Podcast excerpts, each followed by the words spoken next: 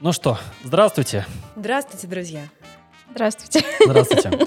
Это уже второй выпуск нашего подкаста «Формат». Э, С вами Василий. И Анна. И сегодня у нас в гостях потрясающая, чудесная Оля. Оля, расскажи о себе.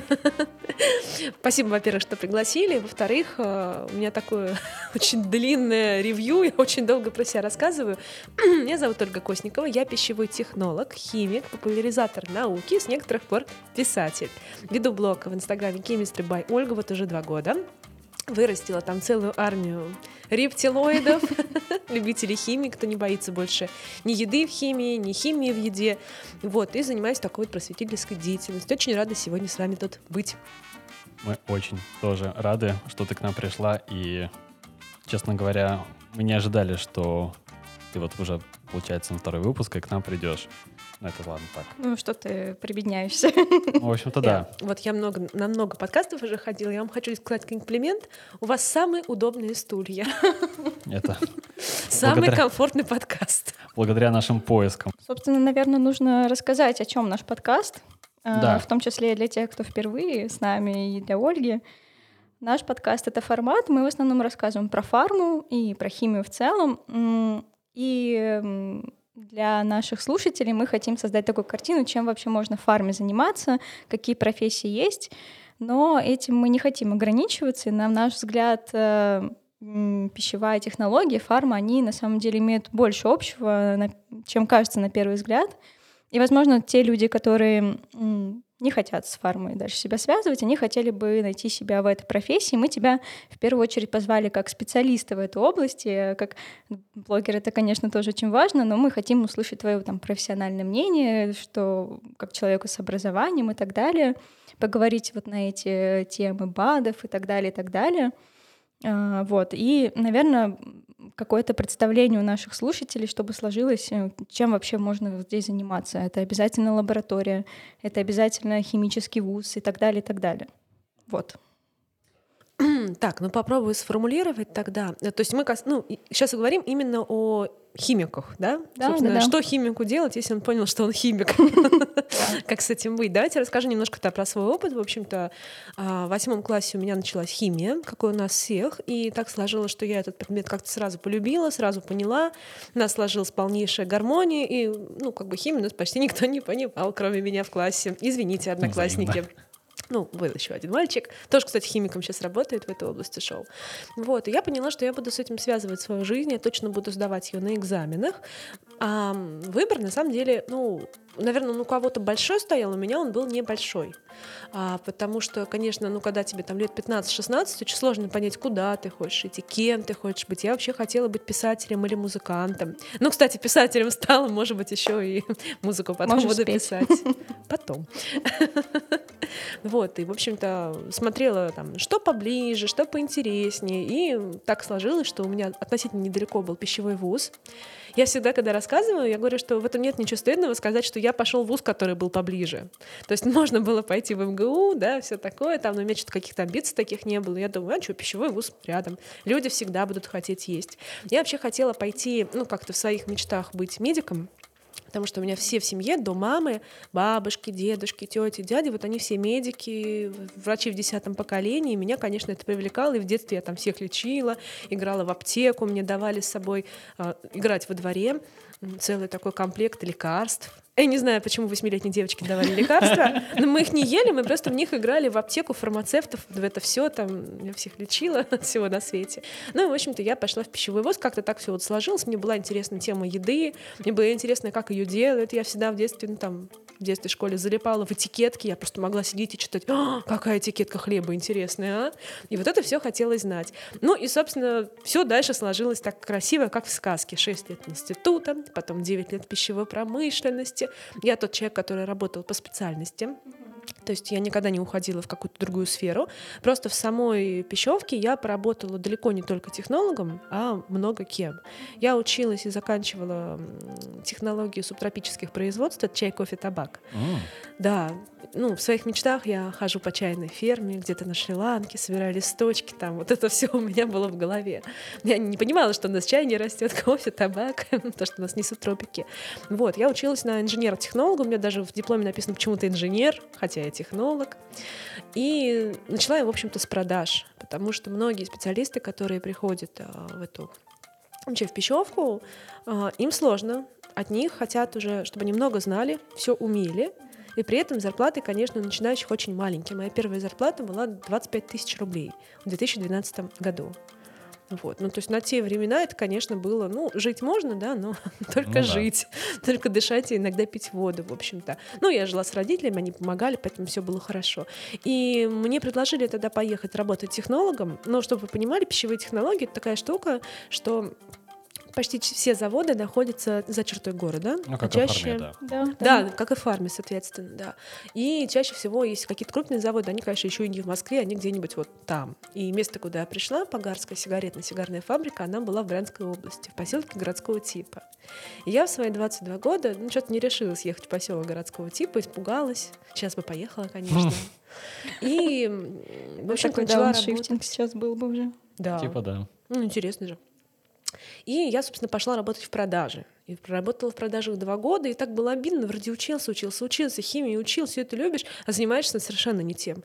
Хотя мне было интересно, и у меня получалось. Я получила повышение, ходила на всякие тренинги. Это, конечно, в жизни пригодилось, но вот хотелось все-таки к технологии вот ближе. У меня вопрос, потому что, наверное, в форме такая же есть тема, что некоторые люди, которые после химфака или фармфака, они идут в продажи, они себя пересиливают и ломают. Ну, то есть в форме есть чудесный пример тоже медпредства, когда люди говорят, я не хочу ходить по аптекам, побираться по врачам, встать в очереди в поликлиниках, вот это все вот вообще не мое. Неужели ради этого учился 5-6 лет? Mm-hmm. Среди, ну, наверное, это как продажи, как отрасль. А, такая же была ситуация, что приходилось себя где-то пересиливать? Да, вначале я вообще не понимала, что от меня хотят, куда я попала, и даже думала, что так, надо уволиться срочно. Но мне повезло, что, наверное, какие-то были к этому способности, а во-вторых, нас очень клево учили, на нас не скупились, на всякие прикольные тренинги. И интересно, очень вовлекали, и в целом как-то вот, ну, все пошло. А потом уже после этой работы я решила, что мне нужно как-то перетекать чуть-чуть технологию. Я пришла уже в другую крупную компанию, молочный завод. И там я уже была такой менеджер-технолог. Я и продавала, и, допустим, ездила на производство, внедряла пищевые ингредиенты. Ну, как я сейчас практически. Да, да, да. И там мы могли с технологом говорить на одном языке, мы могли сделать выработку, не знаю, какого-нибудь варенья, какой-нибудь курицы, там, нашпиговать ее чем-нибудь, да, что-нибудь там, печеньки какие-нибудь сделать. Это было интересно. И вот на этой работе я, конечно, хлебнула, потому что там хотели активных продаж. То есть Во-во-во. на первой я сидела такая, да. ну, ничего, такая нормальная, зарплатка есть, все хорошо. А на второй нужно было прям пахать, ездить. У нас был план каждый месяц, нужно было прирастать на три клиента. Это прям отгрузки должны быть. И это тоже было, ну, очень сначала тяжело. Опять же, я хотела уволиться, я все время отовсюду хочу уволиться. Мое первое желание. Я бы хотела тоже параллель с фармой привести, что вот в Оле получается такая же примерная история, как у людей, которые химфак, фармфак оканчивают, что в универе тебе рассказывают замечательную историю о том, как ты будешь на заводе делать лекарства, там, и люди всегда хотят есть, и поэтому ты всегда будешь востребован. Реальность такова, что для того, чтобы где-то работать, тебе нужно уезжать, ну, не знаю, куда-то в лес, в производство к бобрам в итоге. И единственный выход для тебя э, как специалиста — это уходить в какие-то продажи и менеджерские специальности. И поначалу это как-то среди одногруппников тоже осуждается, типа вот он предал науку, производство, а, ну, если посмотреть реальности в глаза, то что еще остается делать? Не все готовы уехать в маленький город даже на большую зарплату. Вот, например, Генериум — очень хорошая компания, я бы с удовольствием в нем тоже поработала, на биотехнологическое, но она находится во Владимирской области, и это тебе нужно всю свою жизнь подстроить под это место, перевозить там и семью свою в том числе, и, ну, и себя, и все свои интересы. Да, конечно, это зарплатой покрывается, но в итоге, как показывает практика, людей не на много лет хватает, не на всю жизнь работы там. Ну, так что мы тебя понимаем прекрасно. Жиза. Да, прям, да, очень откликается. Опять же, просто многие думают, что вот они, закончив вуз, тот или либо химфак, либо фармфак, но пойти, опять же, на производство, а их там всему научат. Но а, реальность такова, вместо того, что ожидания вот меня всему научат в, в универе и на производстве, то, что учат как раз больше в коммерческих структурах на позициях тех же менеджеров. Да. Вообще общее мировоззрение о том, как это работает индустрия, отрасль, о том, какие люди востребованы, как они работают, как раз именно там, где вот непосредственно контактируют с ними вот в качестве именно менеджеров, продвиженцев, продажников, опять же. Ну да, все так и было. Я ничего не хочу сказать плохого про свой вуз. Я его очень люблю. Я туда недавно ездила по работе, испытала кучу ностальгии, захотела пойти туда же вторую вышку получать. Но, к сожалению, то, чему меня учили, и то, с, кем, с чем я работала, это совершенно, как говорится, две большие разницы. И, конечно же, ты, по сути, действительно забыл все, чему учился 5-6 лет, и пошел заново всему, опять же, обучаться. Это сложно. А, и мне действительно было тяжело. Я много лет себя корила, вот, ну, первые там несколько лет, что, ну, как так, я продажник. Ну, господи, продажником любой может быть, но я же химик, я же ум, я же мозг, я пищевик, я должна там на Цейлоне ходить, слонов там гладить и чай собирать. А я чем занимаюсь? Конечно, у меня была жуткая фрустрация, и, по сути, только, наверное, ну вот, Спустя несколько лет, когда я пошла уже менеджером-технологом, а потом уже оттуда ушла на руководящую должность, а оттуда на руководителя проекта, начала уже делать продукт с нуля сама, вот тогда я уже более-менее поняла, что я реализовываюсь хоть чуть-чуть. И в итоге пришла к тому, что есть. А, я правильно понимаю, что ВУЗ — это МГУ ПП? Верно. Угу. У нас такая была шутка всегда, что ты где учишься? В МГУ ПП. Ну, кстати, почему-то в МГУ я не хотела никогда пойти. Мне казалось, это слишком круто для меня, я вообще не справлюсь. Ты, по-моему, как-то упоминала, что ты работала также еще и в лаборатории. Нет, такого а, не было. То есть ты больше в коммерческую дальше направленность все выше выше. Вот после руководителя проектов ты... Ну, смотрите, в пищевке, в принципе, не коммерческого особо ничего нет. Ну, есть какие-то комбинаты питания, есть какие-то еще вот истории такие, да, но в целом это, конечно, коммерция. Это абсолютно нормально, и, ну, мы все делаем этот выбор между коммерцией и наукой, между коммерцией и государственным. Кстати, про аспирантуру тоже хотела сказать, что я хотела пойти, я училась 6 лет, ну, потому что я сначала училась на дневном, потом по личным причинам пришлось на вечерний перейти. Я все равно хотела еще года два-три или сколько там в аспирантуре отучиться. И вот, наверное, на моменте, когда я стала к этому присматриваться, когда я писала свою дипломную работу и одному аспиранту помогала в исследованиях кофеина, я поняла, что это не мое. Мне сложно это как-то охарактеризовать, но я поняла, что я буду топтаться на месте и особо не развиваться. Я буду все так же в стенах вуза за очень маленькую зарплату. Да, это тоже было основополагающее, что даже вот эти там 25 тысяч в 2012 году это была неплохая зарплата коммерческая. А если бы я осталась в аспирантуре, ну, может, 3 тысячи рублей, может, может, 7 при хорошем раскладе, но на это жить нельзя. И я бы была бы еще несколько лет абсолютно не самостоятельной, зависимой от родителей. Конечно, этого не хотелось. Ну и я не уверена, что у нас есть какое-то вот, что наша наука, она существует вопреки. Вот есть, я сколько с учеными общаюсь, да, у нас такая научно-поп-тусовка, они говорят, наша наука российская существует вопреки всему. И преодолевает. Я не уверена, что я бы могла, наверное, много для нее сделать. Ну, в итоге, видите, как жизнь завела, да, что я сейчас, я, конечно, не ученый, я ни в коем случае себя таким не называю, но я занимаюсь научпопом. я людям объясняю просто недоступную химию. Я в итоге как-то вот ушла в то, чтобы нашу науку поддерживать, но немножечко из угла такого, из куста сижу и вещаю. Хочу задать вопрос про сам блог. То есть угу. вот давай тогда либо с момента того, как ты была уже руководителем проекта, ты потом угу. решила завести блог, либо это как-то в промежуточную э, э, решила, что нужно как-то и угу. туда двигаться? Да, в общем, да, я стала руководителем проекта, открыла целое производство сыров на молочном заводе. О. Вот, оно до сих пор, насколько я знаю, существует. Вот, и, ну, собственно, за эти 9 лет я поменяла несколько мест работы. Мне удалось поработать с пищевыми добавками непосредственно технологом. Mm. И вот с теплом вспоминаю эту работу, потому что именно на этой работе я вдруг поняла, что про пищевые добавки никто ничего не знает. А у нас была такая компания, а, где все ребята работали, выпускники вот РХТУ, там МГУ, имени Ломоносова, химфак, ну то есть реально одни химики были. Вот куда не зайдешь, везде химики, клевые, классные, молодые, перспективные. Но я все время эту историю везде рассказываю, что когда мы встречались на кухне за кофейком, чайком, с утречка, ко мне все подходили, а я была пищевой химик в пищевом отделе. У нас там много было разных отделов, не только пищевой, там строительная химия, там лакокрасочная. И мне всегда говорили, Оль, ну что ты там людей травишь, да? Расскажи, какие сосиски нельзя есть. И у меня, конечно, какой-то, наверное, инсайт тут я словила, что такие же мои коллеги-химики, закончившие намного более больше крутые вузы, чем я, они в этом не разбираются они не понимают, что я делаю, скорее всего, думают, что мы что-то просто людей травим, сыпем какой-то вот непонятный белый порошок, чтобы всех отравить. И, наверное, вот это было такой катализатором того, что я начала думать про блог, я начала читать других популяризаторов науки. Я влюбилась тогда в блог Сергея Белкова. О, читала да. его, сидела на работе. И помню даже один мой коллега, мы с ним сидели рядышком, и он мне говорит, слушай, а вот там есть там ну, Цацулин, да, Борис, есть там Сергей Белков, а что ты такая, что ты такая же умная, как они, давай там будешь вещать, заведи свой блог на Ютубе или где-нибудь. Я такая, да ты чё, да я, да куда, да то фу. Вот, и, в общем, такая-то как-то идея немножечко подзависла. Ну, я нерешительная была на тот момент. И вот в каком-то моменте я все-таки поняла, на самом деле меня муж подтолкнул. Я прекрасно помню этот момент. Илья будет слушать, я ему привет передаю. Значит, э, летняя ночь, теплая, июль 2018 года. Я Это сижу на кухне. Да, муж жарит котлеты.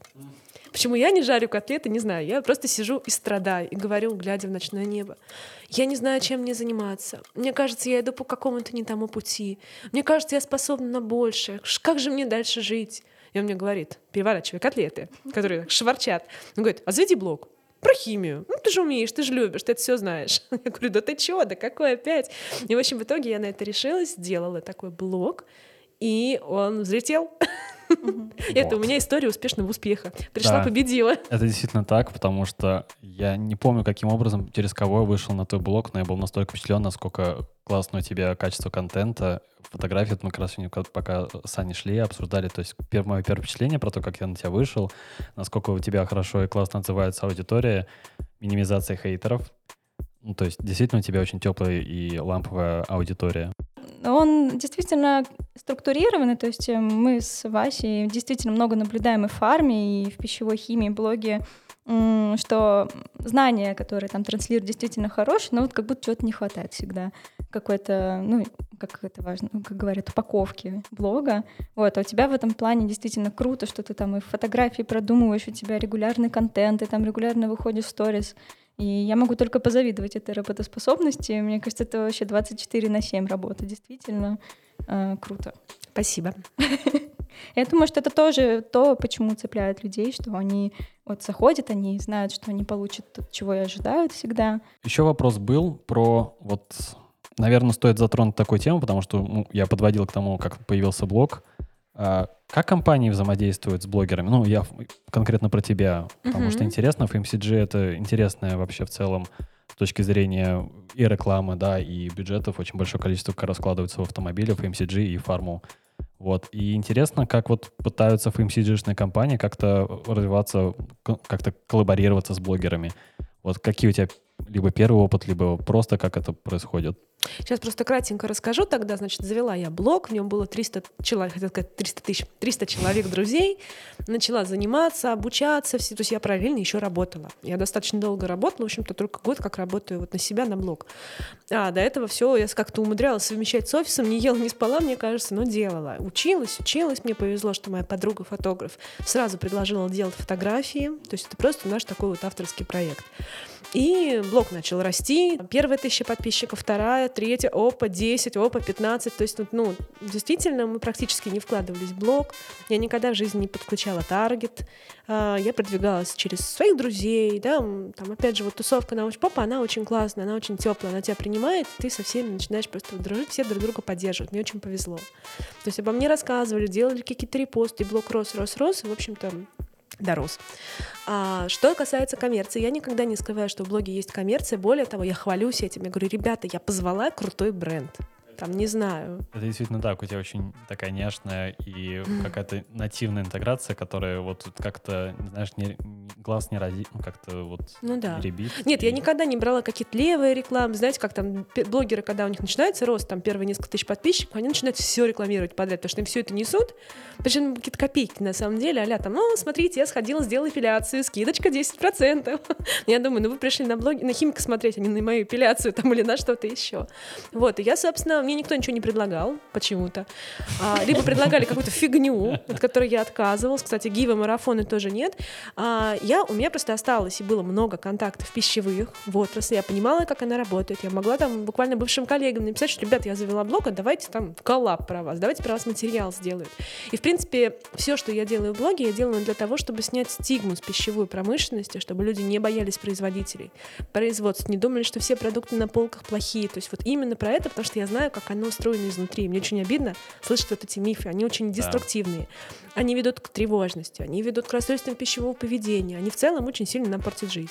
И вот я начала звать э, различные бренды, навязывала всем сама. Ну, некоторые тоже выходили. Вот первая наша коллаборация была с Валио. Они сами пришли в мой блог, в нем было 3000 подписчиков. Я их в каком-то посте задела, очень там про них что-то такое сказала, что вот они там ешку не пишут, а она есть. И они пришли, и, в общем, мы так прекрасно пообщались, что мы с ними сделали там конкурс для подписчиков, они отвечали на вопросы, я думаю, о, вот, я могу быть с таким звеном, которая а, простых людей, вот сидящих у своего смартфона, может связать производителем. Производитель напрямую им будет рассказывать.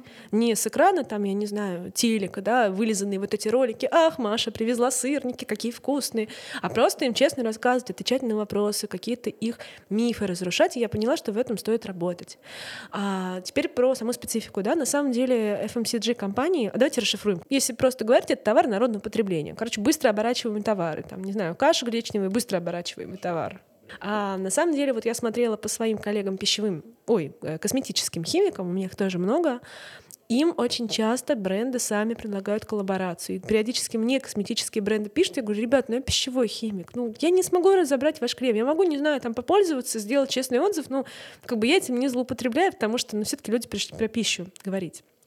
И вот такие компании косметически очень хорошо идут на контакт, они уже понимают, что можно продвигаться через Инстаграм. Пищевые немножечко подтупливают, честно скажу. То есть в основном, Почему, конечно, Бог их знает, что у них в голове. Но... Может быть, не все понимают еще, что вообще соцсети надо вести. Это был скорее риторический вопрос, потому что я понимаю, что вот сейчас я даже не могу привести удачного примера, когда фарм-компании удачно коллаборировались как-то с блогерами. Ты знаешь?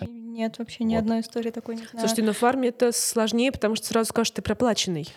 Вот именно, что ты знаешь не, не меньше, наверное, фарм-блогеров, которые ждут того, чтобы они проплачены, чтобы им хоть как-то деньги платили за то, что я, они выслушивают. Я все еще жду. Да, вот сколько, сколько, да, сколько лет я работаю в фарме. Ждать для того, чтобы ты, например, ну, наконец-то себя ощутил проплаченным блогером, который действительно платит и что-то с этого получает, и я думаю, что в фарме это еще связано с э, законом о рекламе, потому что, ну, понятно, рецептурные препараты ты точно не сможешь никак продвигать через блогеров. Не, нигде, а, даже за, за рубежом нигде этого А нет. безрецептурные, ну, тоже это такой, ну, узкий сегмент, и очень тоже сложно понять, как это через блогеров пропихнуть. То есть это совсем разные цели, на мой взгляд. Короче говоря, вот нам на курсе по фармаркетингу рассказывают все то, что есть успешное FMCG, это еще не успевшее выстрелить в фарме. Потому что успешный, хороший FMCG-шник — это вот практически на вес золота специалист в армии, которые могут даже специально схедхантить для того, чтобы он что-то сделал передовое, интересное в форме.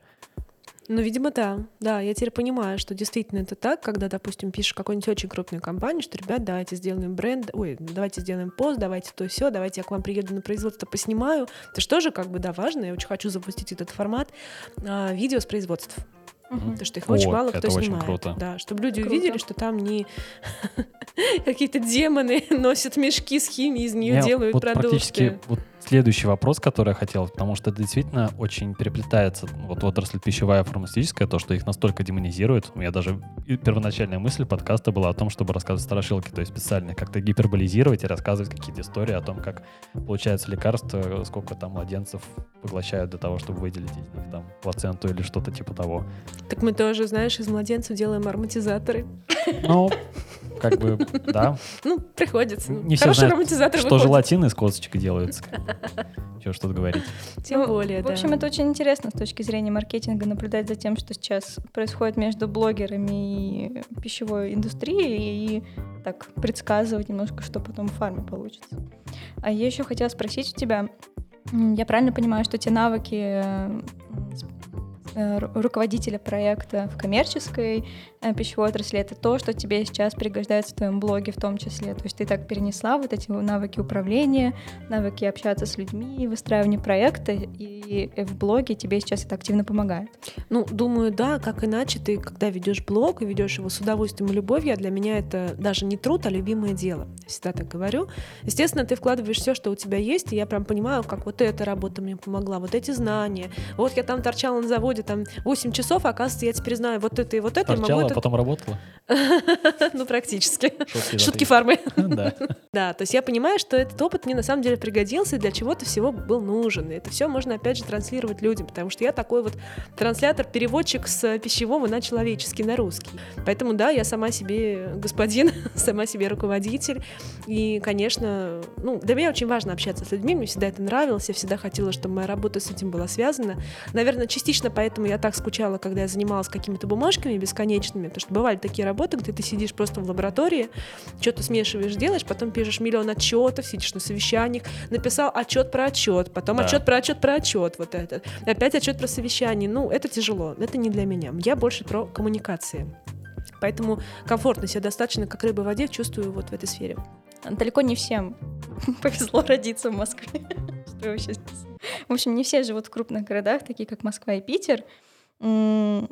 Но они, эти люди, которые получают образование там в химии и так далее, они хотят устроиться на работу в какую-нибудь там достаточно крупную фарму или пищевую технологию. В фарме в этом плане удаленные работы или работы на аутсорсе, они ну, очень с трудом идут, только начинают какие-то сподвижки благодаря пандемии возникать, что можно, да, будучи условно в Екатеринбурге, работать там в Москве на удаленке. А как с этим в пищевой промышленности? Потому что, ну, люди хотят работать в крупных компаниях, но не все готовы переезжать. Никому это не нужно э, лишний раз делать. Можно ли это в пищевой промышленности делать на контрактных каких-то началах?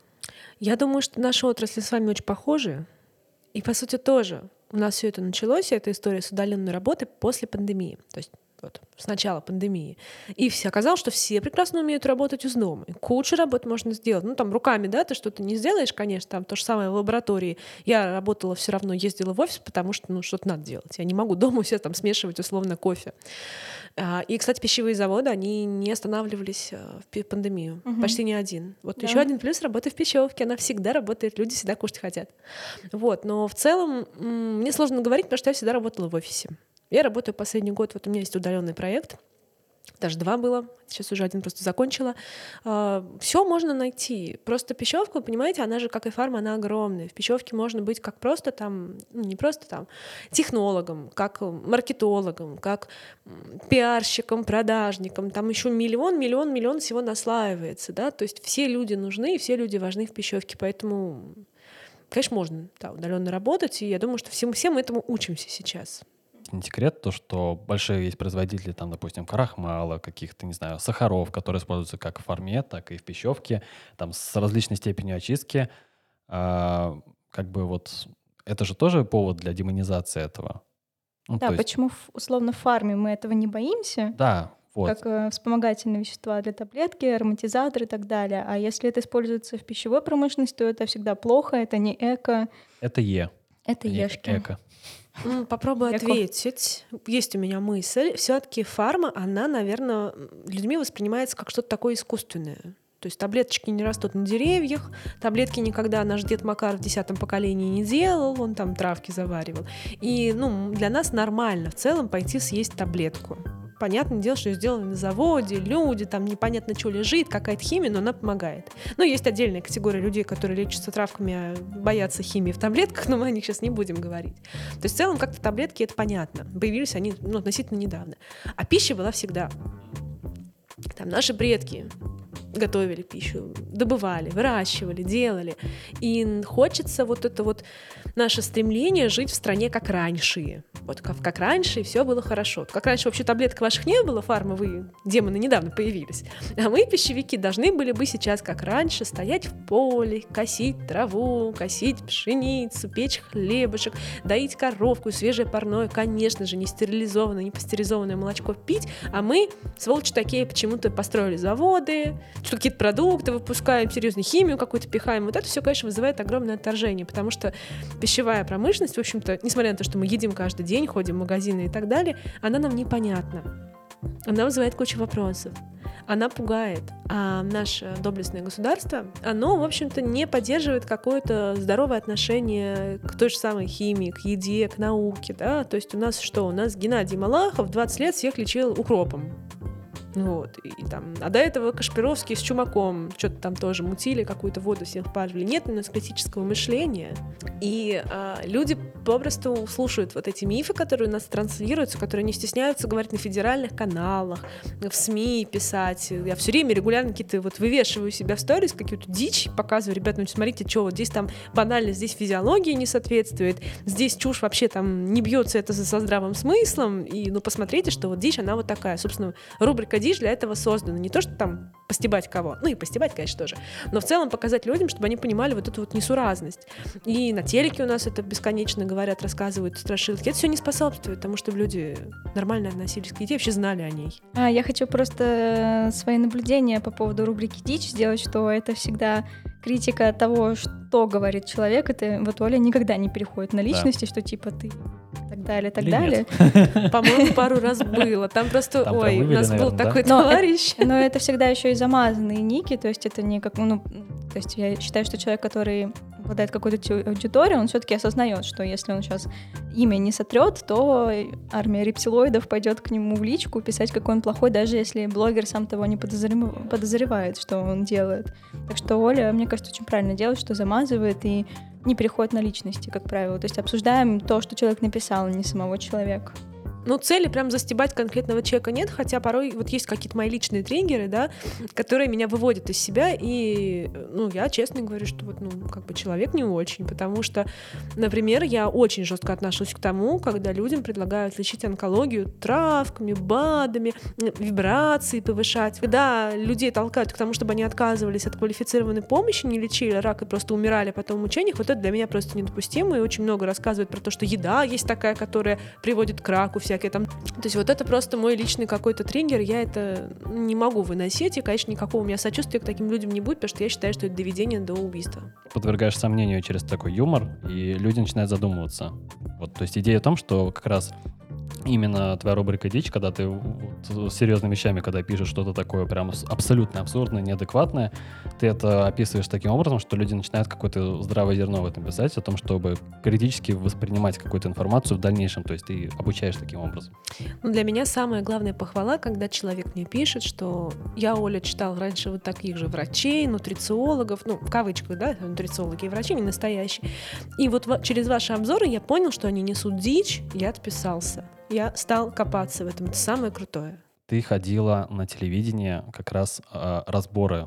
Вот, тоже интересно, расскажи. Какие разборы? Тебя приглашали на программу, по-моему, куда несколько раз. Да. А, рассказать просто про да. Про да, телек. просто расскажи про телек, как тебя звали и в качестве эксперта по-моему, на разбор, по-моему, не продуктов или... Не-не-не, продуктов тоже. Я такая а. свечу лицом теперь. Вот, тогда полностью расскажи про телек, как тебя звали. Как да, что. то есть, собственно, веду я блог уже два, ну, скоро будет уже два с половиной года. И где-то, наверное, прошлой осенью, а на меня все время кто-то выходит, честно, вот как так, ну, удается, там выходит редактор издательства Эксми, говорит, а давайте нам книжку напишешь. Я говорю, а давайте. Там выходит еще кто-то что-то предлагает. Вот вы вышли, позвали в подкаст. После Эксмо мы, конечно. Нормально, сойдет вот. Через годик будете крутые, скажу, я была у них первой. Вот. И, собственно, мне написал редактор передачи НТВ. А до этого мне писали только редакторы РЕН-ТВ, и они писали какую-то полную дичь, там, я на какие-то вопросы должна ответить что-то типа, почему сахар захватил наш мозг и правит нами изнутри, и я понимала, что я к ним, конечно, приду, ну, прикольно на телек сходить, да, но они нарежут мое выступление, и я от этого позор просто не отмоюсь. Все, что ты скажешь, будет использовано против тебя. Да. И поэтому я, конечно, просто слилась от РНТВшников, сказала, что ой, нет, такие тяжелые вопросы, я не знаю, чем ответить. Молодец, умела.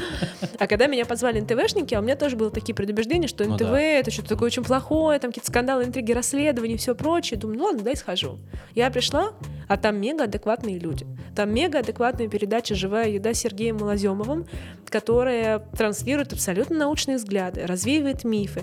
Да, они там, ну, можно с чем-то с формулировками поспорить, да, порой там мне так нравится, они зовут какого-нибудь эксперта, певицу с фабрики звезд, она говорит, я купила этот лимонад, у него такой странный состав, но это точно химия. Ну, это просто сама пиар-технология, это когда на какую-то передачу специально зовется человек, который должна быть своя точка зрения, но воспринимается он определенную призму, типа, не совсем адекватности. То есть таким образом формируется, что вот это человек, хоть он вещает, вроде бы, если задуматься, интересные, правильные вещи, но как он подается в ну, с точки зрения своей личности, люди начинают больше склоняться к противоположной точке зрения. Поэтому это скорее Ну, такой хочется надеяться, да.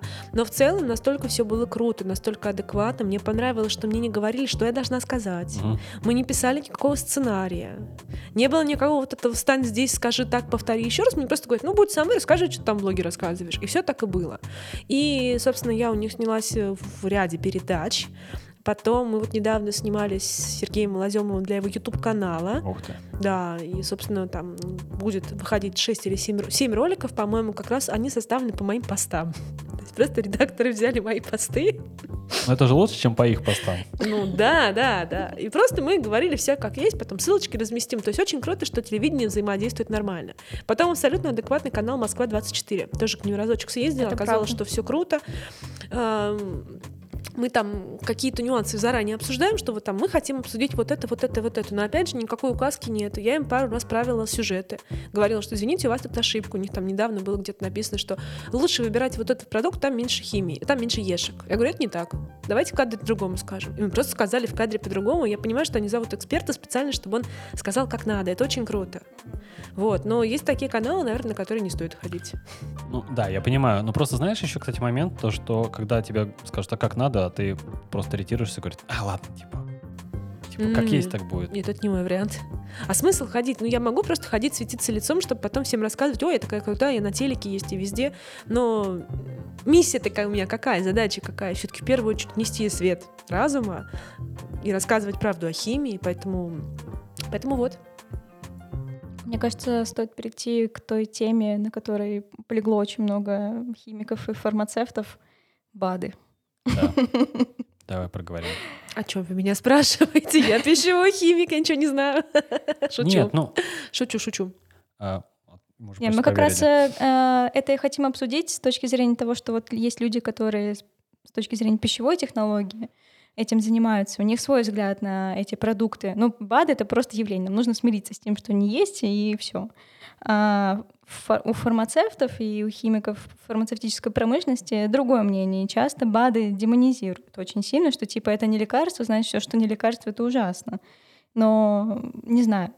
Это, мне кажется, понимаю, стоит да. обсуждать, Понимаю, потому что есть iHerb, он очень популярный, на нем заказывают витамины и так далее. Ну, как бы давайте находить компромисс, мне кажется, не, не такие полярные мнения высказывать, мне кажется.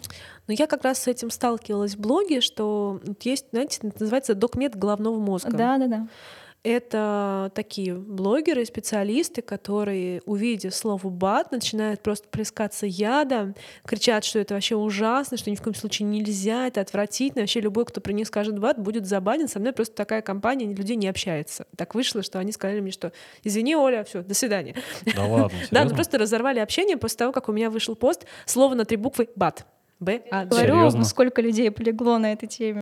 В целом, э, я здесь придерживаюсь э, спокойного, адекватного, рационального подхода, что у нас есть такая категория, как э, БАДы, то есть биологически активные добавки, они уже существуют, и сами по себе они не зло. Зло, если эти БАДы, например, из не очень проверенного сырья. Или, из, эм, или эти БАДы предлагаются как средство для лечения всего. И опять же, люди да, там не лечат свою онкологию, не идут там, к химиотерапевту или там, к онкологу, а идут лечиться БАДами с iHerb или какие-нибудь чистки клизмы делают. Вот это жесть. Маленькую ремарочку ставлю. А Скорее, БАДы сами по себе не являются злом до тех пор, пока они будут позиционированы как зло. Ну, то есть каждый может воспринимать это по-разному, да, и вот как это будут позиционировать, пиарить, да, это же может пиариться как и полная панацея, да, так и как и лекарственное средство, не будучи лекарственным средством. Есть много примеров, там сейчас нам они регуляторики как раз подскажут, что есть некоторые созвучные препараты, которые, будучи есть БАДом и не БАДом. Редуксин и редуксин лайт, например, ну, как, да. Типа, например, Монурал и Монурели — это тоже два примера. Монурал — это препарат от эм, антибиотик почечного действия, если прям точно. Ну, я сейчас не помню, может быть, международное непатентованное наименование, но суть такова. А есть Монурель — это как раз на, на травках просто БАД. Вот. Но созвучие как раз дает, как бы заблуждает людей, поскольку они приходят в аптеки, им что-то напишут, особенно бабульки. Вот, и они так не бывают. Вроде Монурал, вроде Монурель. Ну да, там? это называется суррогатная реклама. Тебе нельзя напрямую какой-то рецептурный препарат рекламировать, например, редуксин, э, средство для похудения.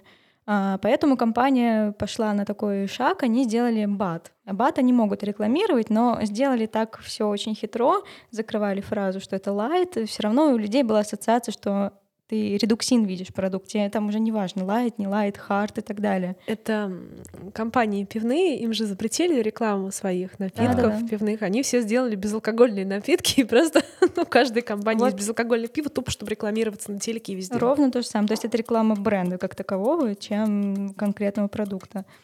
Вот. А, собственно, с БАДами что? Ну, в регуляторике в фарме это просто серая зона, потому что а, специалист по регистрации к БАДам относится как, ну, это не лекарство, к, к нему не такое количество клинических исследований предъявляется и так далее, там совсем другие параметры качества и безопасности устанавливаются, поэтому специалист по регистрации будет на это смотреть так, типа сомнительно. Как раз Оля скажет, и ближе вот как раз ТРТС. Да, 21. а вот но в то же время, в противовес тому, что говорят э, специалисты из регуляторики, что э, там, недостаточно э, обоснования качества, и говорят РТС. И вот как раз вопрос. Расскажи нам, пожалуйста, что такое ТРТС, ну вот для наших слушателей, э, что это не так страшно, не знаю, не так ужасно. Ну, смотрите, у нас в Пищевке есть такие есть вообще ГОСТ, да, есть ТЭУ, мы все это знаем. Короче, ну, несколько лет назад, несколько даже ну, десятилетия, около того, мы начали вводить так называемые технические регламенты таможенного союза, которые заменили все, что вот было до этого. И, собственно, на некоторые виды продуктов действуют у нас такие ТРТС, я их обожаю. Например, на масложировую продукцию. Или, например, есть ТРТС, который регулирует все пищевые добавки. Это мой любимый 29-й мой зайка просто ТРТС. Да, их там трое, которые вот в каждом баде, который не знаешь, это вот 21, 22, 29. Mm, да, да, для пищевки то же самое. 21 а, безопасный, 22 маркировка упаковка. И 29 твой зайка и 29 зайчика про пищевые добавки. Это, собственно, для нас такие вот основные документы, я регулярно на них ссылаюсь. Это такие талмуды многостраничные, в которых прописаны, если там мы говорим про добавки, то какие как раз-таки ешки разрешены в России. И вот эти все манипуляции, что эта ешка запрещена в России, нет, ребят, взгляните в ТРТС, не выдумывайте, что там какой-то хлорофилл, который пигмент растения, запрещен в России. Я вот регулярно это периодически встречаю, сегодня должен как раз на эту тему у меня выйти пост. А, там прописаны всякие параметры, сколько каких должно быть загрязняющих веществ, типа тяжелых металлов, афлотоксинов и всего прочего, микробиологические нормы. Если это упаковка, то что должно быть на упаковке, чего не должно быть и так далее. В общем, все, все, все прописано. Такой только бери, вот как бы читай и делай. И насколько я понимаю, на БАДе да, действуют те же самые три регламента. Поэтому сказать, что БАДы вообще не регулируются, вот как у нас любят сказать, да в БАДы вообще кладут непонятно что, никак не регулируются. Нет, как-то регулируются. В любом случае ТРТС есть, в любом случае испытания какие-то есть. Ну просто действительно это серая зона, это не лекарство. Это ближе к пище. Это, пища, наверное, да, это ближе к пище. Я не фанат БАДов, я ни в коем случае, конечно, не рекламирую. Кстати, предлагали, предлагали много, все идут лесом. Вообще очень много кого лесом посылаю из такого маркобесов. К тебе не просто попасть еще. Ну, на самом деле, да. Да, ну, потому что я, опять же, не, не возьмусь за все, как некоторые говорят, да, да, эти блогеры им заплатят, они чего угодно рекламируют. Ну, как бы это и не все. так. Ты Репутация важнее. Да, то есть, ну, и а, я не фанат БАДов, я их ни в коем случае не рекламирую, но я понимаю, что, допустим, если ты купил БАД с витамином D в более-менее проверенной фирме, ну, почему бы не попить? Тот же самый витамин D скорее всего, там, плюс-минус с ним все будет хорошо. Опять же, смотрим по отзывам, да, смотрим по истории, можно посоветоваться со специалистом. А, опять же, вот омегу-3, да, очень часто все пьют. Я считаю, что пить ее не нужно, опять же, основываясь на документе, что мы должны омегу-3 получать из а, животных и растительных источников пищи. Рыба, там, орехи и все такое. Но если по каким-то причинам, не знаю, денег у вас нет на рыбу, не едите вы ее, вообще понимаете, что жутко у вас не сбалансировано питание, ну, всяко бывает, да, там, молодая мама или какой-нибудь человек, который вечно работает, работает на фрилансе, не спит, не ест, ну, почему бы не попить ему омегу? Но это, опять же, его собственный выбор, да, а, это не стоит такие решения принимать, как я считаю, без врача. И врачи тоже все, конечно же, бывают разные. Но все-таки прямо уж демонизировать БАДы и говорить, что они не имеют права на существование, их надо сжечь, ну, мне кажется, это нет. Это какой-то вот радикализм. Я считаю, что радикализм есть в том числе и среди формы, потому что иногда клеймят тоже БАДы, а, приписывая при этом зарегистрированные препараты растительного происхождения, просто тоже выжигают каленым железом, и я считаю, что это неправильно. А одно дело просто мы, как все люди с химобразованием, или так иначе понимаем, что в растениях там нет отдельно какого-нибудь, не знаю, аскорбиновой кислоты, она вот только вот здесь или там. В чистом виде, да, да, в чистом виде. Там всегда есть идеальная. органические кислоты, там всегда есть примеси, балластные вещества и так далее. И то есть полностью очистить все растение от чего-то, того, что там, может быть, не должно быть, это ну, невозможно чисто практически, потому что, возможно, и сама пр- правильные, собственно говоря, вещи, да, они... Разреши прям вклинюсь, моя Давай. такая личная боль, всегда говорят, ну, вот аскорбин, аскорбиновая кислота, а, это хорошо, а Е300 это плохо, хотя это одно и то же. Е300 есть аскорбиновая кислота. Я когда спрашиваю, а почему? Типа и в растении, и в таблетке одно и то же, мне говорят, ну нет, ну вы не понимаете, ну вот пищевые добавки, ну вот они не очищены, там всякие примеси остались, там наверняка что-то намешали, а вот в природе все такое натуральное, настоящее. Я думаю, вы что думаете, там, Там листик больше. сидит такой, синтезирует специально именно в этой органелле аскорбиновую кислоту? Это, кстати говоря, про ГМО, то есть они как раз про то, чтобы ГМО как раз технология, которая позволяет выявить культуру растений там, с повышенным содержанием тех или иных веществ, либо наоборот защищаться от каких-то Ну, вредителей от Бубонная растений. чума тоже очень натуральная.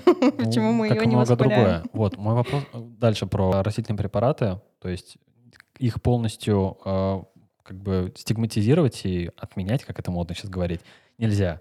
А, просто есть понимание вреда, а есть понимание эффективности. Если это тебе не вредит, и даже если поможет, ну, что, собственно говоря, плохого Ну, опять же, мне кажется, это должны как-то, наверное, решать э, фармацевты и врачи. Да, я все-таки пищевой химик, и ни в коем случае не хочу кого-то агитировать пить БАДы, но я хочу, чтобы люди немножечко более критично относились к теме и не демонизировали ничего, даже в том числе БАДы, и, ну, не знаю, больше об этом читали, больше размышляли. Может быть, стоит какие-то образовательные материалы на эту тему делать, да? Читать.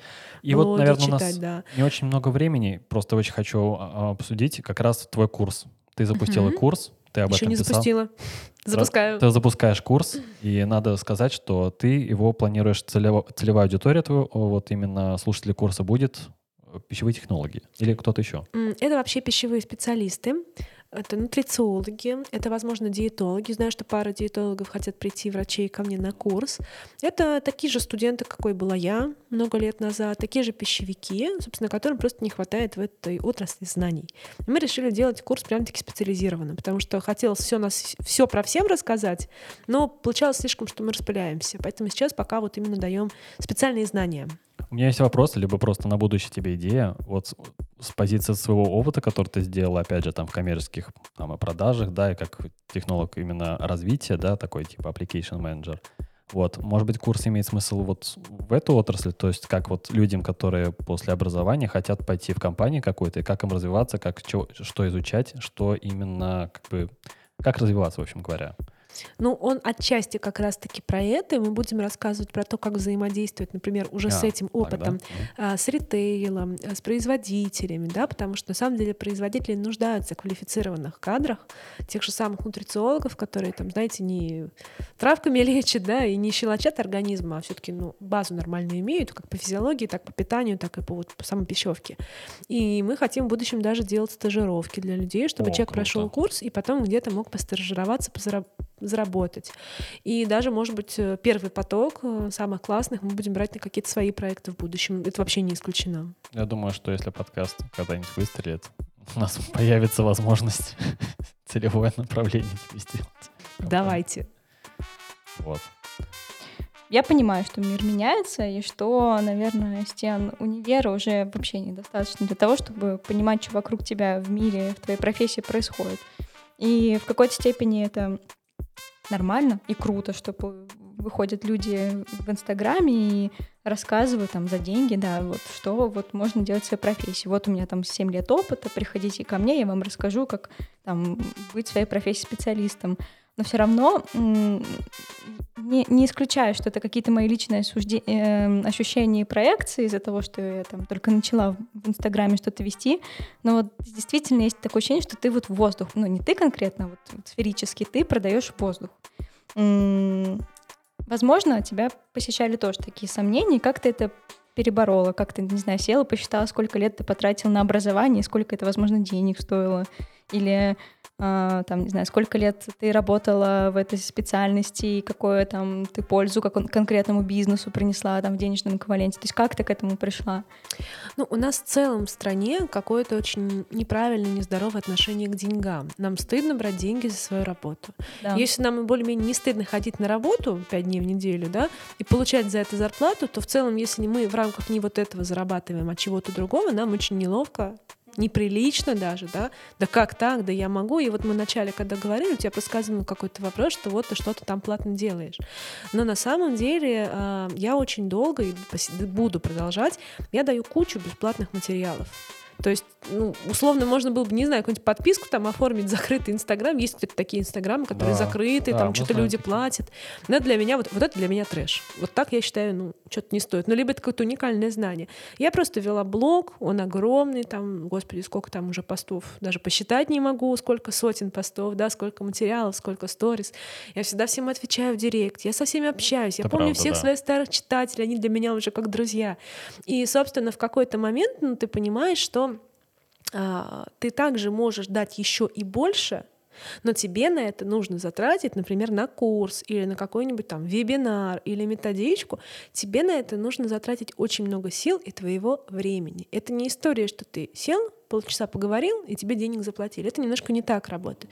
Ты понимаешь, что ты должен собрать э, материал, ты должен оформить это все красиво, ты должен э, заплатить людям за технические найти услуги, просто, найти людей. Да, да. В, в одиночку все это делать очень тяжело, да и не нужно. Никому не советую делать курс совсем в одиночку. Ну, если только очень сильно хочется. Лучше, конечно, в команде. И когда ты понимаешь, как много ты сил вкладываешь, э, ты понимаешь, что, в общем-то, любой труд должен быть оплачен. Это абсолютно нормально. В этом нет ничего стыдного. Я прям всем говорю всегда, там, даже когда мне кто-то помогает, я говорю, давай я заплачу, там, не знаю, за свой дизайн или за что-то еще, там, или за твой текст, потому что я считаю, что труд должен быть оплачен. И в целом я тоже, ну, много у меня было всяких сомнений по поводу и курса, и вообще денег, и там тема денег всегда была для меня сложной. Мне кажется, на постсоветском пространстве она для всех такая. Зарабатывать стыдно. Да, потому да. что так вот этот подход был, когда даже такого форцовщика, который что-то такое делает за деньги, тогда это воспринималось как-то что-то очень действительно постыдное. И даже репетиторство, то есть свое знание, что-то нематериально, ты за что-то просишь деньги, вот это считалось постыдным. Вот, да, но мы же, когда идем в магазин, мы не удивляемся, что там продукты денег стоят. Мы не удивляемся, что электроэнергия ну, чего-то да, стоит. Да, то есть это потому что что-то материальное, ты это так или иначе можешь пощупать. Ну, даже бумажка от того, того же электричества ты можешь пощупать, а вот именно знание, как, когда ты что-то доносишь до человека, оно обесценивается. Ну, если только потому сертификат что, ты Потому что пощупать. образование в Советском Союзе было бесплатным. То есть ты мог записаться бесплатно в любые кружки, тебе не нужно было записать. Но не было бесплатным, его обеспечивало ну, да. государство, да, да, то есть это тоже ну, не из воздуха да, все да, берется. действительно, поправлюсь, да, действительно так. Извини. Как бы, не-не, действительно, не, это правильно, действительно э, хорошо ты поправила, потому что были э, и есть и будут э, какие-то занятия, которые всегда были платными. И не, не каждый мог себе позволить, даже в то советское время. Да, это верно. Вот, что касается того, что стыдно продавать воздух, я просто знаю, что я не продаю воздух. Я не рассказываю что-то такое, что там мега легко нагуглить, ну, нагуглить можно что угодно, но вы нагуглите очень много дичи одновременно, если будете искать по моей теме. Я понимаю, что эти знания а, нужны людям и в будущем. Почему я, собственно, сделала курс для профессионалов? Почему не для простых людей? У меня некоторые обижаются, говорят, а когда ты сделаешь для нас, там, чтобы ты там, с нуля все рассказал. Простых смертных, да, так и говорят. Я говорю, слушайте, попозже. Потому что я понимаю, что в первую очередь эти узкоспециализированные знания нужны людям в работе, в учебе, в будущем, чтобы им на этом же и зарабатывать, чтобы нутрициолог, допустим, больше знал и мог больше средний чек за консультацию Меньше поставить. было дичи, то есть это тоже немаловажно, потому что, наверное, тех же курсов нутрициологов, сама понимаешь, достаточно сейчас много, и не все квалифицированные, не все... Большинство даже, не квалифицированные. Да, даже вот действительно правильно так.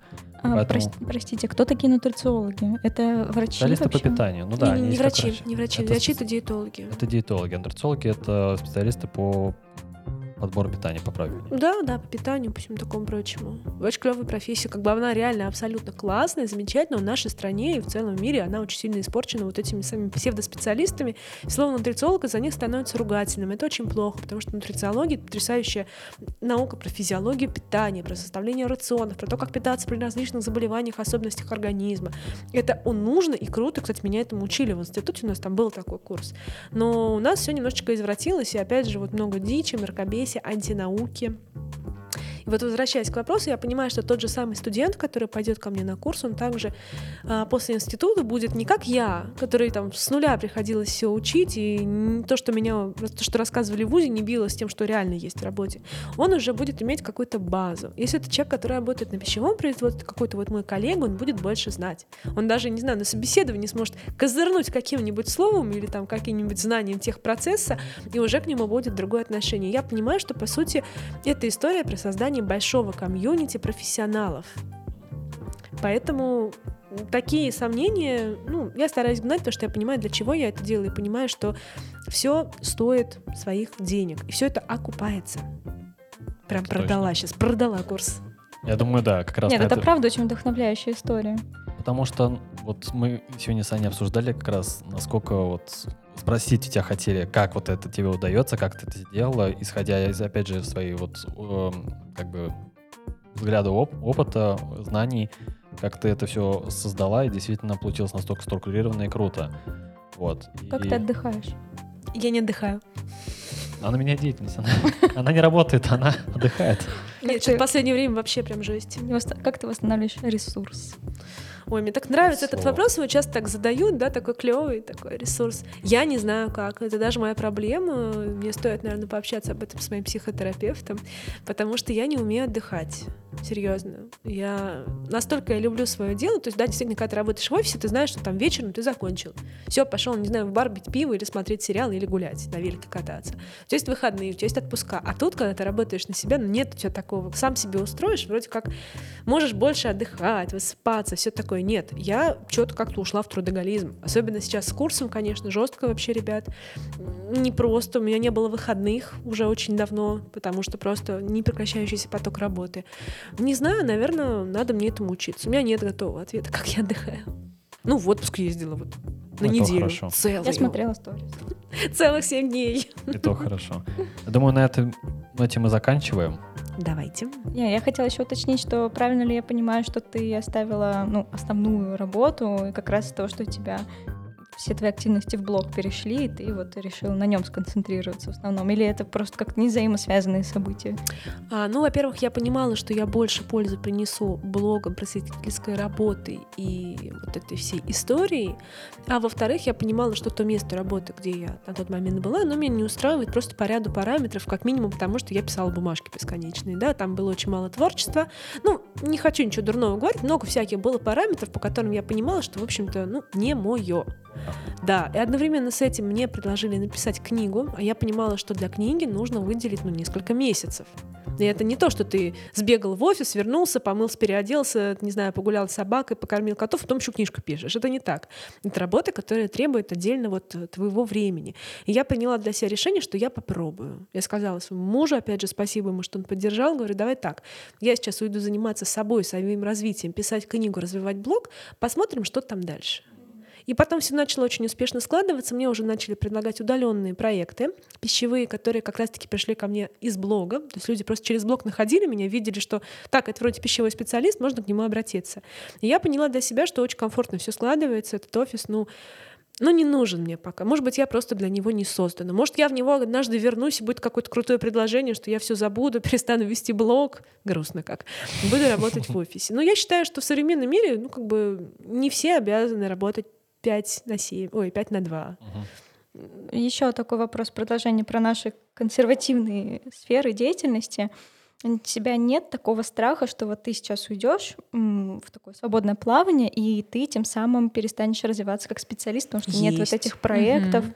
И потом, ну, если вдруг что-то пойдет не так с твоими планами на блог и так далее, возвращаться уже это будет как-то, ну вот, и странно, и как будто это ты проиграл. Я не говорю, что это действительно так будет, это может опять мои проекции, не знаю, психотерапия, а не подкаст какой-то. Да-да. Ну вот, мне кажется, просто истории про то, что вот там, не знаю, кто-то в IT решил в свободное плавание идти или в пиаре, они достаточно такие распространенные, ты уже воспринимаешь это как что-то должное. Ну да, понятно, вот опять он ушел там свой проект мутить.